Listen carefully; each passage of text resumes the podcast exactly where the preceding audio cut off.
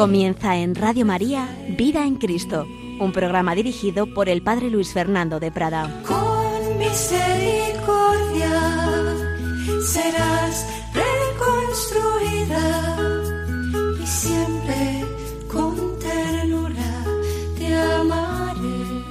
Siempre con ternura te amaré, nos dice el Señor. Somos amados. El cristiano, ante todo, es el que ha creído en el amor que Dios nos tiene, nos decía San Juan en su primera carta. Y esa fe, esa confianza en el amor del Hijo de Dios hecho hombre es la que se expresa en la espiritualidad del corazón de Jesús, de la que estamos hablando en estos últimos programas, esa síntesis de, de espiritualidad, de teología, de pastoral, que significa el corazón de Cristo y tal como lo explicó a lo largo de los años de su ministerio sacerdotal y sobre todo episcopal, quien fue el cardenal arzobispo últimamente, último destino que tuvo fue Toledo, don Marcelo González Martín. Estamos resumiendo pues algunas exposiciones suyas sobre esta espiritualidad tan tan rica, tan bella, tan sencilla a la vez y profunda que es el corazón de Cristo. Habíamos visto cómo don Marcelo sintetizaba lo esencial que implica esta espiritualidad, pero estábamos también en ese aspecto quizá menos eh, conocido de que también tiene una dimensión social. A veces pensamos que hablar del corazón de Jesús es simplemente, bueno, pues para una piedad particular, privada, y veíamos que no es así, que tiene también una dimensión social. Y eso lo vimos en primer lugar porque don Marcelo González Martín desde muy joven tuvo en el corazón la dimensión social del cristianismo. En su lema episcopal, Pauperes Evangelizantur, los pobres son evangelizados, pues recogía ese deseo suyo de preocuparse de los problemas sociales, particularmente de los pobres. Y esto lo vimos en una pastoral que había escrito en su primera diócesis, la de Astorga, cuando, aprovechando la inauguración de un monumento al corazón de Jesús en la Cabrera, en esa tierra leonesa, pedía precisamente que que ese monumento, que ese mirar al corazón de Jesús fuera también una ocasión de promoción social, de que se dieran una serie de, se tomaran una serie de medidas en aquella tierra, en aquel momento pues muy deprimida, para la mejora de la vida de sus habitantes. Eso veíamos el día anterior.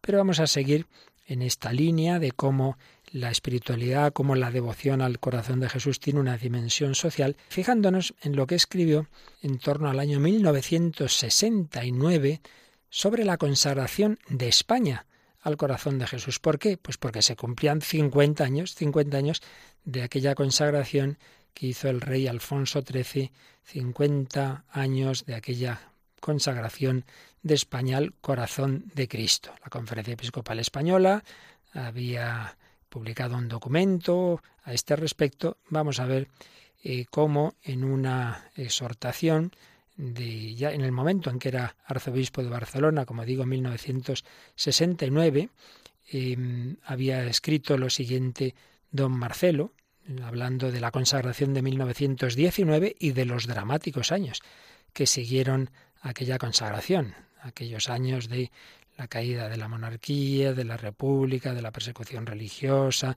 de la guerra civil, etc. Escribía así, han pasado cincuenta años desde entonces, mucha agua bajo los puentes, muchas lágrimas en los ojos, mucha sangre en las manos.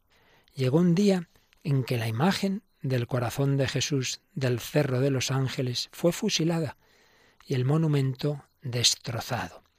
Pienso que aquellas balas sacrílegas disparadas por un odio inconsciente, intentaban fusilar tanto o más que a una imagen y a lo que para ellos significaba un modo de vivir y pensar en la Iglesia y la nación española que se había revelado incapaz de solucionar a tiempo el gravísimo problema que todos padecíamos. Fue sin duda horrible profanación y sacrilegio, pero fue también triste reflejo de muchas otras profanaciones anteriores cometidas día tras día por quienes, como españoles o como católicos, pospusieron la ley del amor a la de sus egoísmos. Marcelo era un hombre muy equilibrado e intentaba ver pues todos los aspectos de cualquier tema. Y en este tema concreto, por un lado, pues como no, no podía menos de dolerse de aquello tan terrible, de aquel de aquella voladura, de aquel fusilamiento del corazón de Jesús, pero también decía, bueno, también tenemos que reconocer que algo de mal hicimos o hicieron los católicos que pudieron dar la impresión a muchos de que la religión, que la iglesia, el catolicismo, no ayudaba a la promoción social. Mucha gente pobre que de alguna manera identificó la iglesia con aquellos que, que les oprimían. En ese sentido veía también o intentaba ver una disculpa en aquellos que se dejaron llevar de aquel odio sacrílego.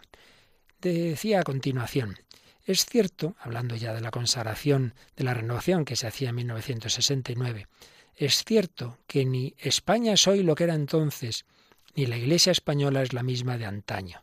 Podemos decir, en términos generales, que han cambiado muchas cosas en una evolución más favorable y positiva. No obstante, sigue pesando sobre nuestra conciencia el deber de procurar una mayor armonía entre la vida práctica de cada uno y la pública profesión de nuestra fe, entre el orden social existente y el sentido católico, en que quiere inspirarse, entre el deseo de justicia y de paz y el aborrecimiento del pecado, que destruye toda paz y toda justicia auténticas. Como vemos, y esto es lo realmente importante de lo que estoy aquí recogiendo, don Marcelo insistía en que una consagración y una consagración comunitaria o una imagen siempre tiene que ser el reflejo no sólo de una devoción personal, de un amor individual, sino que tiene que implicar que queremos mm, inspirar toda nuestra actuación y por tanto también nuestra actuación social, y máxime en una religión como el cristianismo, que da tanta importancia al amor al prójimo. Entonces, si queremos ser más de Cristo, eso tiene que notarse también en nuestra vida social. Es en definitiva aquello en lo que insistía.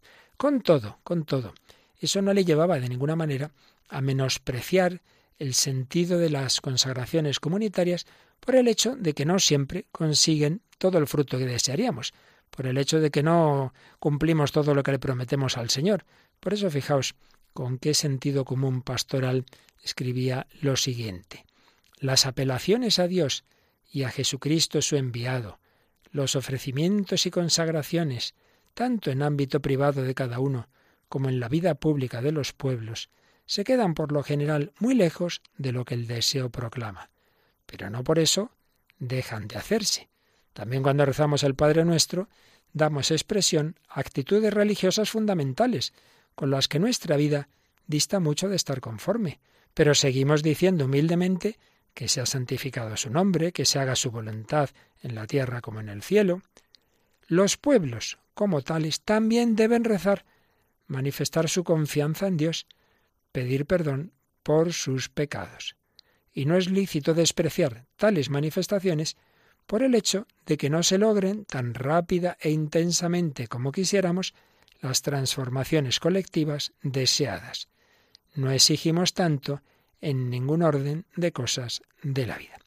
En definitiva, lo que en este apartado eh, que acabamos de resumir quería transmitir don Marcelo es que, por un lado, todo tipo de consagración comunitaria eh, al corazón de Jesús o una gran imagen, aquella de la cabrera o la del Cerro de los Ángeles, por un lado, no puede quedarse en ser algo meramente devocional, tiene que significar una llamada a toda nuestra conciencia, a toda nuestra vida, toda nuestra vida y por supuesto nuestra relación con los hermanos, a justicia social, etcétera, tienen que tomar fuerza de esa consagración para intentar mejorar. Pero por otro lado, decía, hombre, pero si no hacemos todo lo que teníamos que hacer, no por eso digamos, bueno, pues mejor es no consagrarse al corazón de Jesús, porque como no lo vamos a vivir, nos ponemos así, entonces mejor no rezar el Padre Nuestro, porque como nunca lo cumplimos del todo, mejor no confesarse, porque como voy a volver a caer, hombre, no, no es eso. Hay que luchar, hay que hacer lo que podamos, y esas consagraciones expresan un deseo que luego viviremos mejor o peor, pues en la fragilidad de la condición humana, pero no por eso dejemos de consagrarnos al Señor. Bien, eso en este aspecto, digamos, esa dimensión social. Pero, sobre todo, hay una expresión litúrgica y devocional eh, y, bíblica eh, de expresión de quién es Jesucristo que tiene que ver con esta dimensión social. Me refiero a ver a Jesús como Rey, Jesucristo Rey del universo, Cristo Rey. es una expresión que sobre todo en aquellos años 1920, 1930 eh, del siglo XX tomó mucha fuerza. ¿Por qué?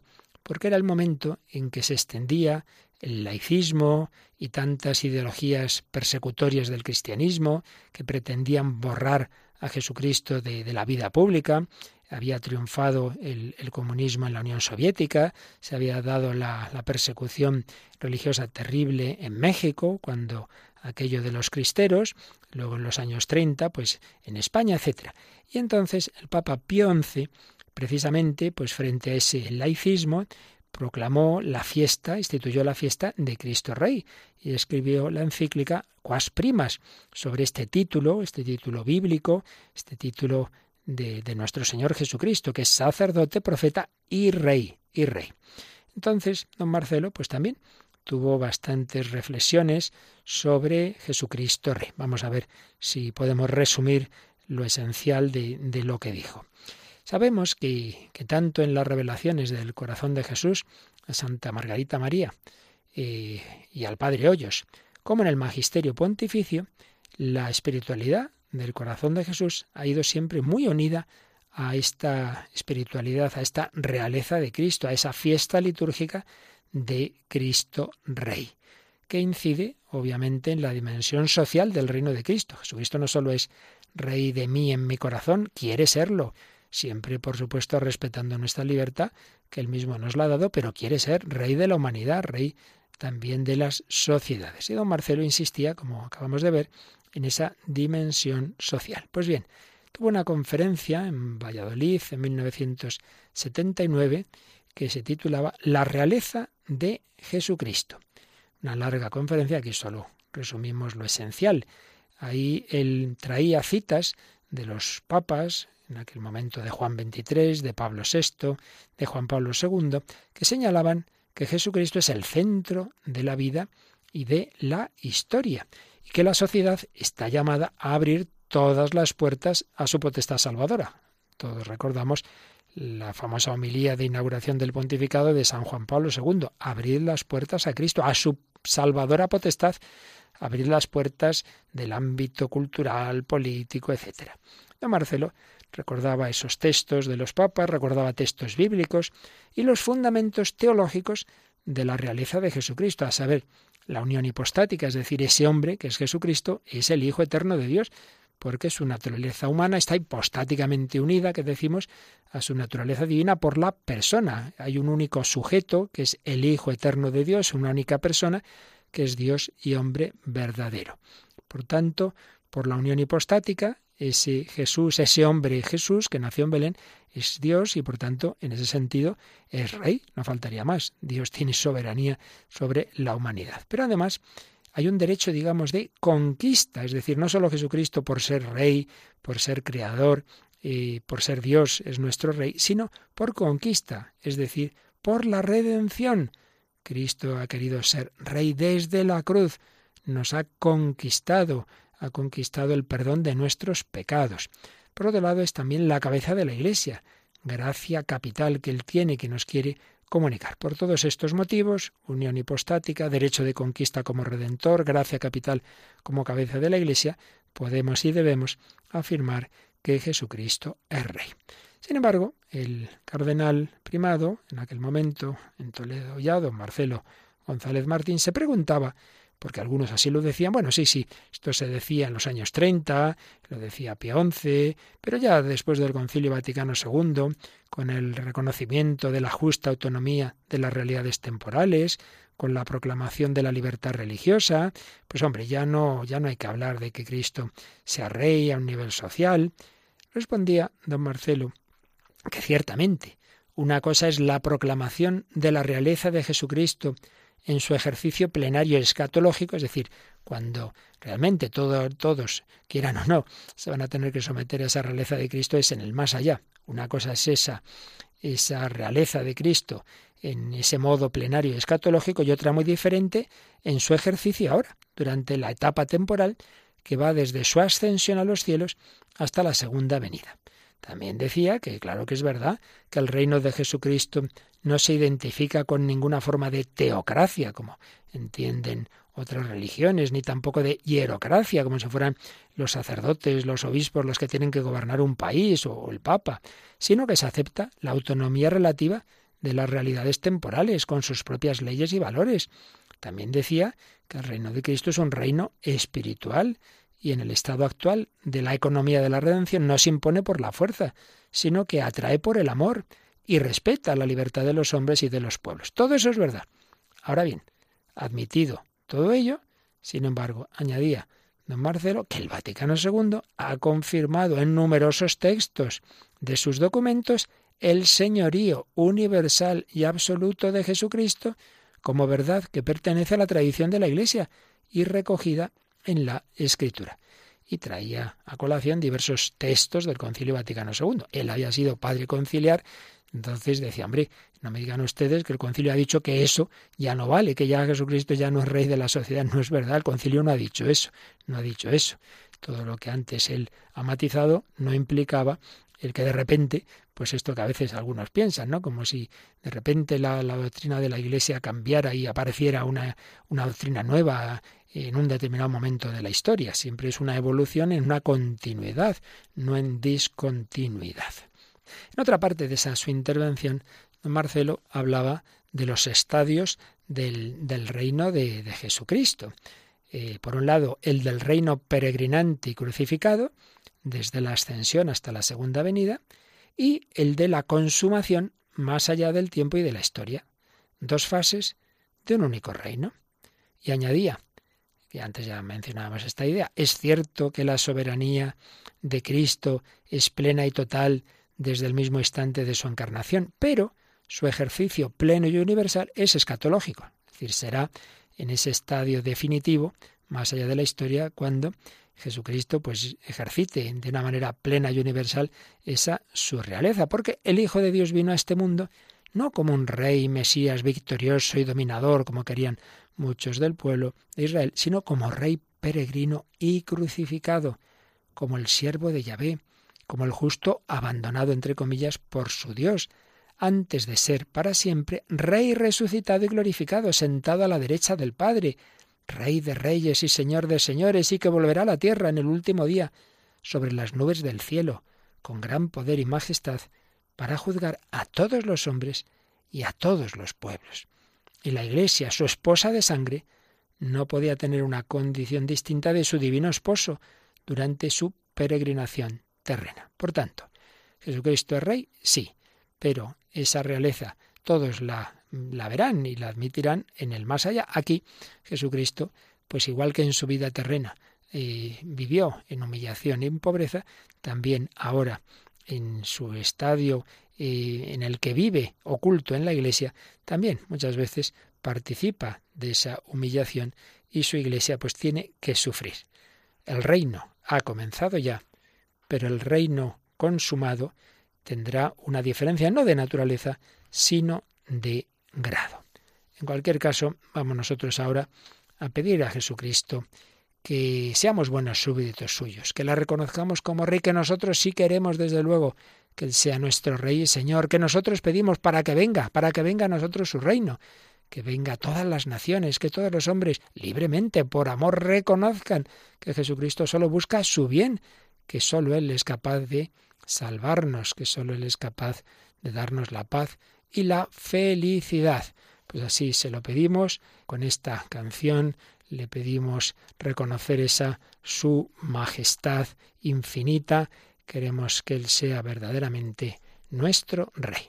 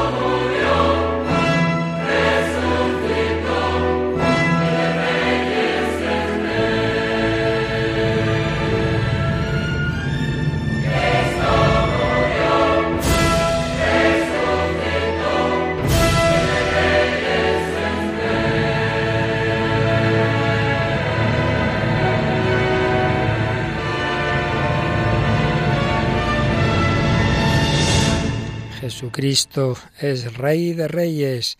Él murió, pero Él resucitó.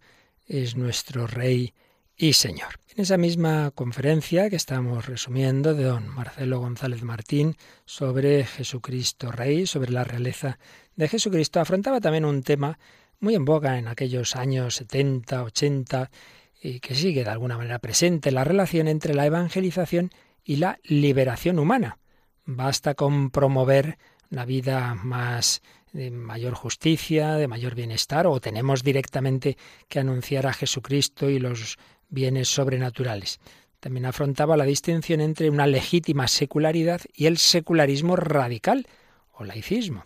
Un secularismo del que afirmaba que constituye una negación más o menos radical del reino de Cristo y constituye uno de los intentos con que, a lo largo de la historia del mundo, los hombres han pretendido construir la ciudad terrestre frente a la ciudad de Dios. Para añadir, hoy estamos asistiendo al intento consciente y sistemático de sustraer todas las esferas de la vida humana, hasta el núcleo más íntimo de la conciencia personal, de la influencia de Dios, de tal forma que la existencia del hombre sobre la tierra se desarrollase como si Dios no existiera. Madre mía, si esto escribía allá por los años 80, que no podremos decir hoy cómo va avanzando toda esa ideología de que el hombre viva sin Dios, de quitar toda influencia religiosa hasta de lo más íntimo de la conciencia personal.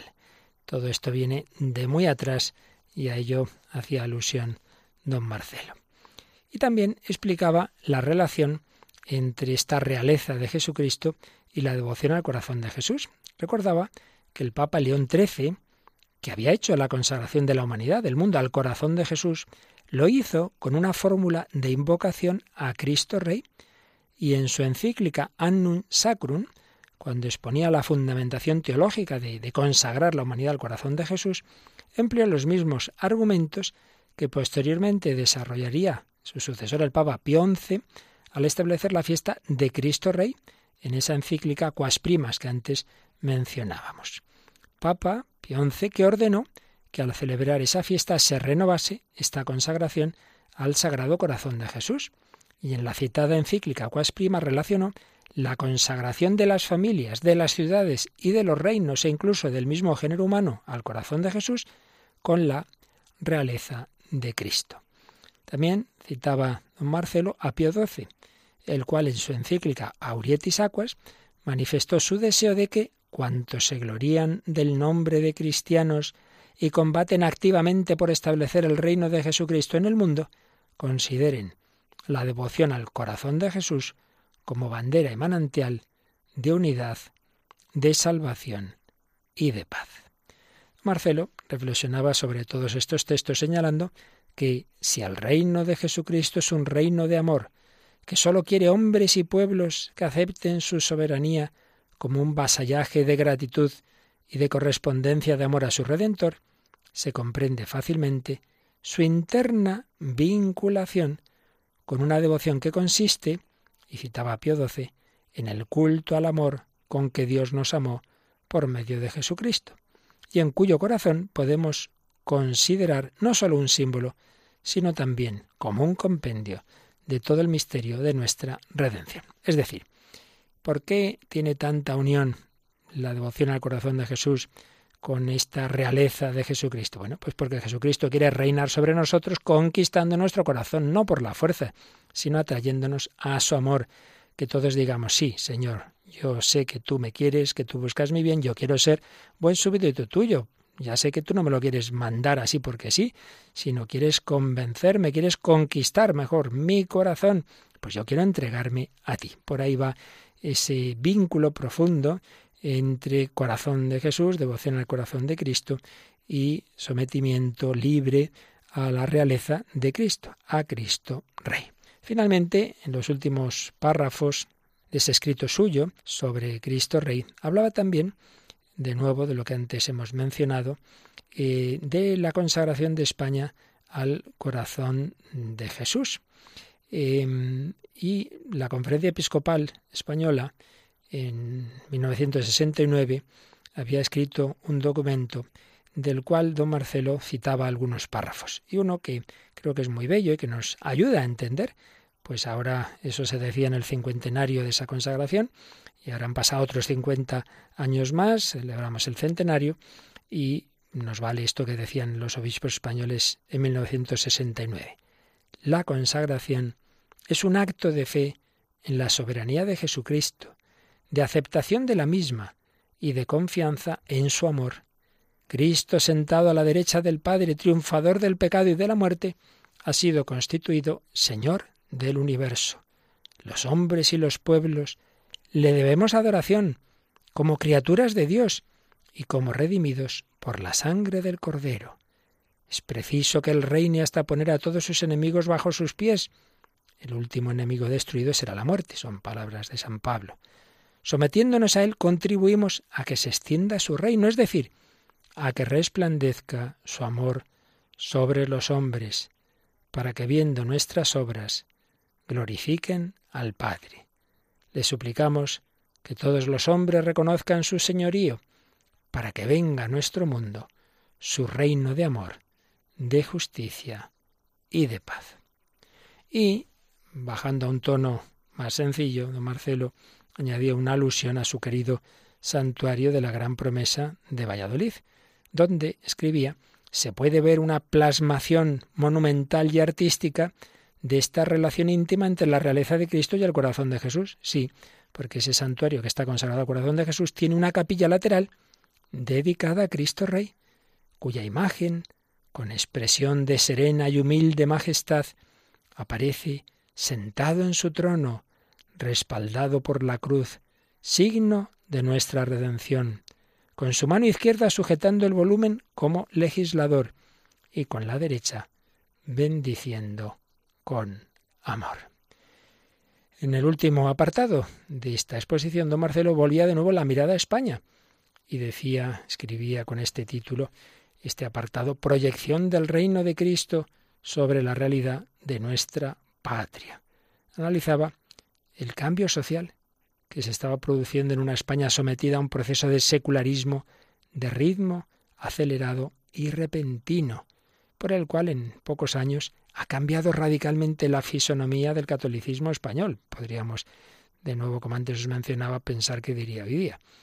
En esos momentos de divisiones de la Iglesia en España, don Marcelo hablaba de las interpretaciones unilaterales, cuando no desviadas, del Vaticano II, de los peligros de que había advertido el Papa Pablo VI, de una falsa renovación, etc. Y en ese contexto, cuando algunos exaltaban un pluralismo radical como si fuera lo mejor, hombre, lo mejor es que no todos seamos católicos, que haya de todo, pues en ese contexto, don Marcelo afirmaba que siempre será un ideal, aunque pueda ser inasequible en las circunstancias actuales, la libre aceptación por la mayoría de un pueblo, como recoge el Vaticano II en su declaración Dignitatis Humanae, citaba, del deber moral de los hombres y de las sociedades para con la verdadera religión y la única Iglesia de Cristo. Hombre, el ideal sería, ojalá, que todos los hombres de, de un pueblo, todos moralmente aceptaran a Jesucristo libremente y dijeran, pues sí, como nación, como pueblo, estamos encantados de que sea Jesucristo nuestro Señor, nuestro Rey, nuestro centro. Y eso es lo que expresa una consagración de una nación al corazón de Jesús. Y recordaba que el episcopado español, cuando publicó una declaración colectiva al acabar el Vaticano II, ese episcopado afirmó que la libertad religiosa de aquellos que, que, puedan tener cualquier otra religión no se opone a la unidad religiosa de la nación. Y recordaba también que los dos papas del concilio, Juan XXIII y Pablo VI, San Juan XXIII y San Pablo VI ya, nos han recordado a nosotros los españoles que la unidad católica es un tesoro que hemos de conservar con amor. En fin, unas reflexiones sobre toda esta dimensión social de la espiritualidad del corazón de Jesús, de ese Jesús que es nuestro Rey, que es nuestro Señor, al que queremos consagrarnos, al que queremos mm, someternos libremente, queremos ser buenos vasallos de Jesucristo, consagrados a Él. Pues se lo pedimos de nuevo, que vivamos en ese espíritu nuestra consagración y que el Señor conquiste los corazones de todos los hombres, de todos nuestros compatriotas, también ellos vivan esa misma consagración.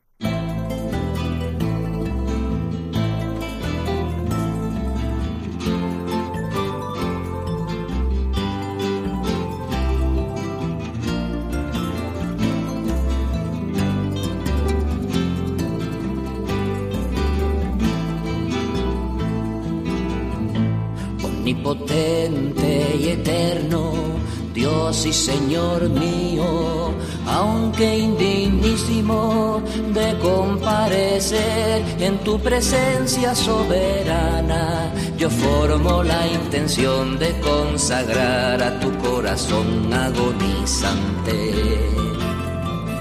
Todas mis potencias y sentidos, de tal suerte que mi vida en adelante sea un continuo acto de expiación, de reparación, de acción de gracias, de adoración, de súplica y sobre todo de purísimo amor.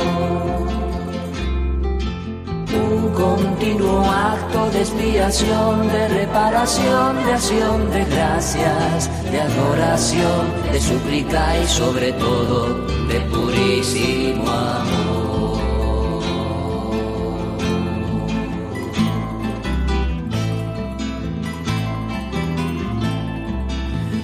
Mi voluntad deliberada y firme tener por renovada esta consagración. Cuántas veces la tierra mi corazón o respirase.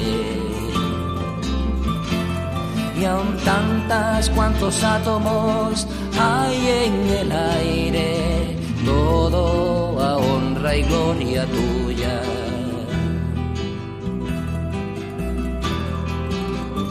amantísimo, adorable, oh divino corazón, oh amantísimo, adorable, oh divino corazón, divino corazón. Un continuo acto de expiación, de reparación, de acción de gracias, de adoración, de súplica y sobre todo de purísimo amor.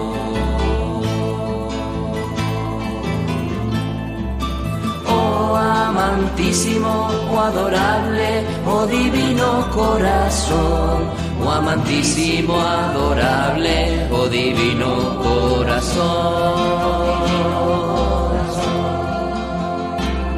oh divino corazón.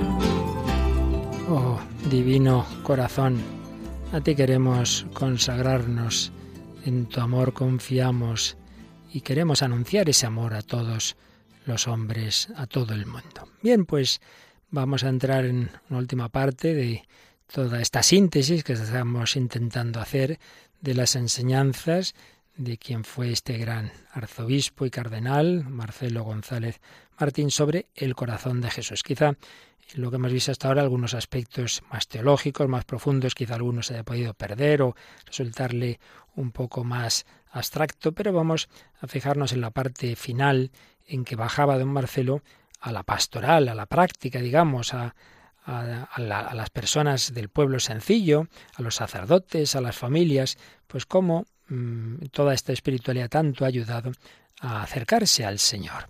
Símbolos, prácticas, todo ello es algo necesario.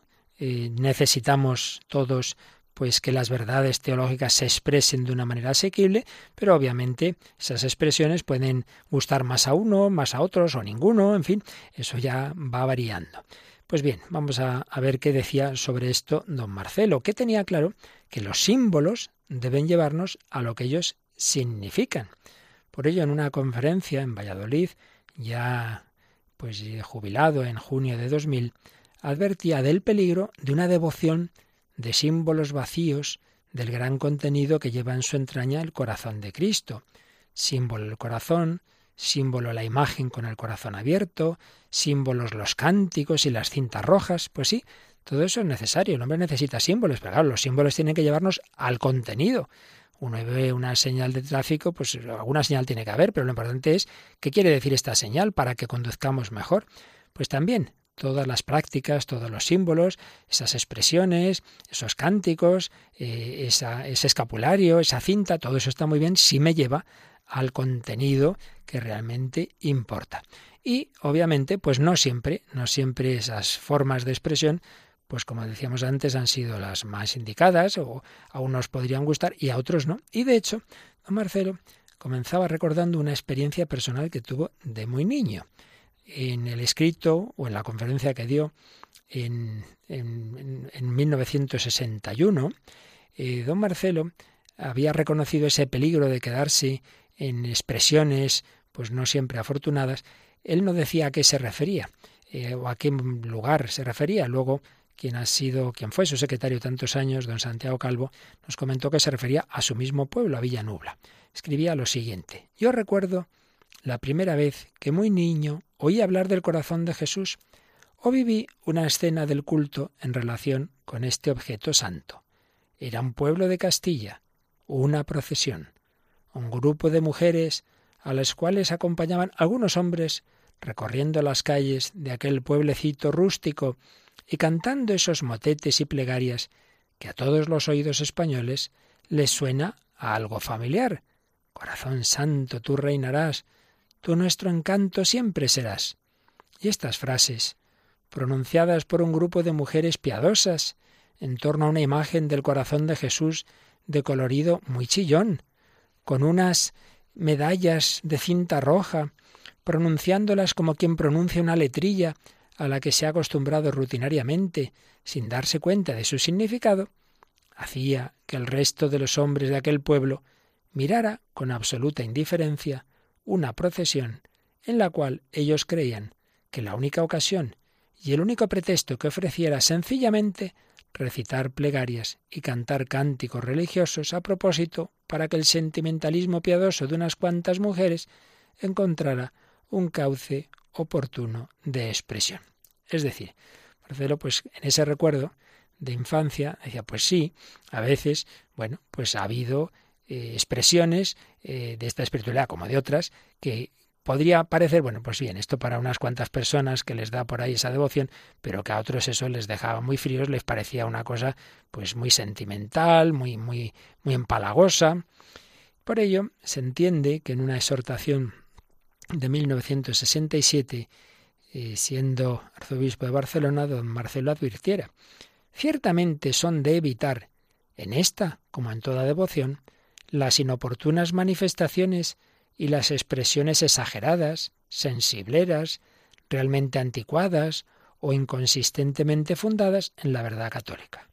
Ahora bien, después de decir eso, con un gran equilibrio pastoral, añadía, eliminado empero cuanto de eso pudiera haber, no sólo las devociones ayudan a la auténtica devoción o espíritu de entrega, la manifiestan y excitan, sino que, sobre todo, es algo esencial al cristianismo el reconocimiento y la correspondencia al amor con que Dios concibió el designio eterno o misterio de Cristo, en orden a la salvación de los hombres, al amor con que ha ido y va realizándolo a lo largo de la historia de la salvación, y al amor divino y humano con que Jesucristo llevó personalmente y continúa llevando a efecto en su Iglesia la parte fundamental a la que nos corresponde cooperar de aquel amoroso designio. Es decir, hay devociones, todos necesitamos expresiones concretas, pero que las devociones particulares a unos les va más una, a otros otra, eh, hay una canción que a uno le gusta y a otro no, bueno, bien, vamos a buscar las expresiones más adecuadas, pero lo importante es que las devociones nos lleven a la devoción, es decir, a la entrega.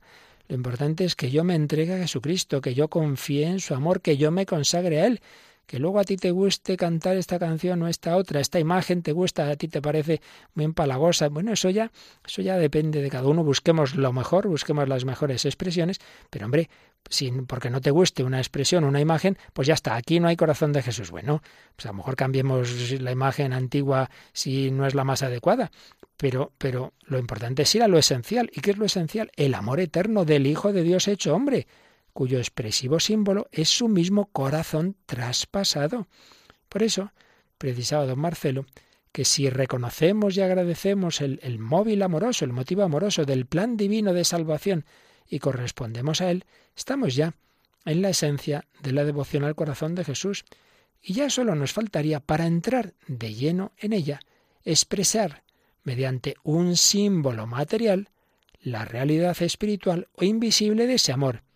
Ese signo es el corazón, símbolo y centro de la vida afectiva del amor. Es decir, lo esencial ciertamente es que creamos en el amor del Hijo de Dios hecho hombre. Sí, pero todas las realidades espirituales le conviene tener un símbolo sensible, un símbolo material. Y el mismo Jesucristo ha escogido ese símbolo del corazón, un corazón traspasado en la cruz y un corazón que se manifiesta a Santa Margarita, María, etcétera. Entonces, es verdad que el símbolo, lo importante es lo que significa, pero para algo lo escogerá el Señor, ¿no? Para algo siempre nos vendrá muy bien. Sí, reconociendo Oíamos antes que ha habido expresiones externas defectuosas en el culto y en las maneras de hablar sobre el corazón de Jesús, que se corrijan esos defectos, pero no se destruya el contenido sustancial que este culto encierra. En otro momento insiste en la misma idea. Pueden cambiar el lenguaje y determinadas expresiones, pero no el contenido sustancial de un culto y una devoción que cuenta con tres siglos de existencia y ha sido mil veces bendecida por la Iglesia. Sus raíces fundamentales pertenecen al mismo Evangelio. Por ello, depuradas las expresiones en lo que deben depurarse, pensemos que si se ama a Cristo, en el amor se encontrará gozo y consuelo, y Cristo fue el primero que en su existencia terrena ofreció su amistad y la dulce mansedumbre de su corazón a lo largo de la Iglesia en la que Él vive. Y podemos ver también cómo sufría su corazón de pastor cuando señalaba lo más triste que nos podría suceder es que por miedo o respeto humano ante la contestación de algunos dejáramos que se pierda en la penumbra del olvido y las incomprensiones una devoción que el pueblo necesita. Necesita esta y otras devociones que la Iglesia ha aprobado. En otra ocasión, precisamente, hablando de diversas devociones surgidas en la historia de la Iglesia, pues señalaba que es la, la propia Iglesia la que tiene que que juzgar sobre las distintas devociones. Hay veces cosas que se extienden y la Iglesia dice, hombre, no, esto, esto no está bien fundado en, en el Evangelio, en la revelación, en la tradición. Bueno, pero es la Iglesia la que tiene que discernir, no cada uno, no, no, pues esto no, y entonces llega el cura y quita a todos los santos y quita todas las devociones, hombre, pero usted en qué se apoya, quién ha dicho que no, que no puede haber nada de esta devoción? Señalaba don Marcelo, y ya lo veíamos antes, no se nos oculta que ha habido expresiones de esta devoción al corazón de Jesús difícilmente compatibles con el deseo de perfección litúrgica que hoy nos anima. A lo mejor un sacerdote pues muy purista con, con la liturgia y esta práctica concreta, esto no está en la liturgia, pues fuera. Hombre, eh, veamos lo que haya podido haber de, de, de menos acertado, pero por favor, añadía don Marcelo, que tampoco se pida al pueblo en su totalidad que actúe en estos casos con un purismo académico, como si fuera ese pueblo un profesor de estética. Dejadle, como se le dejan otros muchos aspectos de la vida, incluso culturales, puesto que es cultura lo que aparece en esas formas folclóricas donde tantas veces se dan de mano el arte, la poesía, la vida familiar, el apego a la tradición, la intuición poética. Dejadle que se exprese también, como tiene derecho a expresarse en sus devociones, y ayudadle siempre para que sean lo más perfectas posibles. Es decir, si reconocemos, si reconocemos que el pueblo tiene derecho a sus expresiones culturales, a sus fiestas, oiga, pues déjele también que se exprese religiosamente, aunque no sea todo de una maravilla teológico-litúrgica eh, que a veces exigimos y, en otros campos no. Por ello, concluía don Marcelo toda esta reflexión sobre las devociones y lo esencial de esta devoción eh, con estas expresiones. Respetemos el Vaticano II y tratemos de llevar a la práctica cuanto nos ha pedido. Hemos de vivir un cristianismo que nunca sea evasivo ni alienante, pero se nos tacha de evasivos y alienantes por el hecho de detenernos en nuestros templos a rezar en silencio ante el sagrario y ante el corazón de Jesús, o para cantar juntos Cor Jesu Sacratissimum adveniat regnum tuum, regnum veritatis et vitae, gozando con la expresión colectiva de nuestra fe, de la cual tantos bienes pueden brotar en la vida social.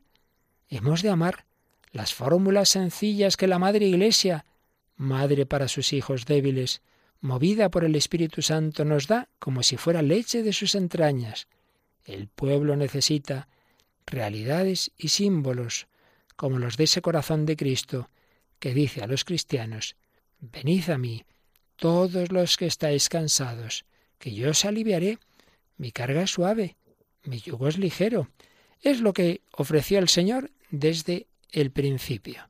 Amistad de amigo, redención de redentor, amor del amor infinito, confianza para sentirse perdonado, gracia para seguir adelante haciendo el bien a pesar de todos los pesares, fortalecimiento para seguir amando fraternalmente a los demás y no cansarse y colaborar en todas las empresas apostólicas que la Iglesia le señale y que el mundo de hoy necesita. El pueblo lo encuentra no en vanas fraseologías, sino en ese corazón de Cristo, ante el cual se rinde conmovido y gozoso, porque lo ve como una expresión clara, pura, hermosa, limpia, de todo lo que es Cristo, redimiendo a los hombres. No sé decirlo de otro modo. Entendida la devoción y el culto al corazón de Cristo en toda la profundidad que encierra, el cristiano verá en ella, como dijo Pío XII, una síntesis preciosa de lo más esencial del cristianismo. Así que vivámoslo y hagamos conciliable todo lo que nos pide este culto y devoción con lo que exige la atención que hemos de prestar a los hombres de hoy. Así pues, lo que hoy hemos visto es, por un lado, como la verdadera espiritualidad del corazón de Jesús no nos separa de la sociedad, no nos separa de los hombres, al revés. El amor a Cristo, si es verdadero, tiene que mostrarse en amor al prójimo, por tanto, tiene una dimensión social. Hemos visto cómo el corazón de Jesús es el corazón de Cristo Rey, cómo tiene sentido las consagraciones comunitarias. El Señor quiere reinar por amor, pero nosotros se lo pedimos, nosotros consagramos una comunidad, una nación, la humanidad entera, aunque sabemos que el Señor no quiere imponer a nadie nada por la fuerza, pero nosotros ponemos nuestra parte, nuestro granito de arena para que los hombres le conozcan. Hemos visto también cómo lo esencial de esta espiritualidad es ese amor divino y humano de Jesucristo que nos ha redimido desde la cruz eso es lo esencial, pero eso esencial tiene que expresarse con determinadas formas, cánticos, imágenes, devociones, que van cambiando, van evolucionando y que son ya más opcionales. Hay quien les gusta más una, más otra. Bien, eh, depurémoslas, hagamos que sean lo más adecuadas posibles, pero evidentemente tampoco pidamos ese purismo, ese no, no todo tiene que ser eh, de una perfección total. No, hombre, pues eh, cada uno, en cada circunstancia, en cada pueblo, con, con, las expresiones que más ayuden, son necesarios los símbolos, son necesarias las devociones, pero ciertamente lo importante es que nos lleven al encuentro con Jesucristo. Ni prescindir de una devoción particular que hace bien, ni quedarnos en el símbolo, sino ir siempre a lo esencial. Pues bueno, acabaremos quizá el próximo día con esta síntesis, ya nos fijaremos más en lo que decía don Marcelo para sacerdotes y sobre todo para las familias y un poco un resumen de toda esta visión de conjunto de la espiritualidad del corazón de Cristo que nos dejaba don Marcelo González Martín. Acabemos pidiéndole a Jesucristo que sea nuestro verdadero Rey personal, familiar, comunitario. Queremos que toda nuestra vida obedezca los mandatos de aquel que ha venido a la tierra para conquistar nuestro corazón, para redimirnos, para hacernos felices.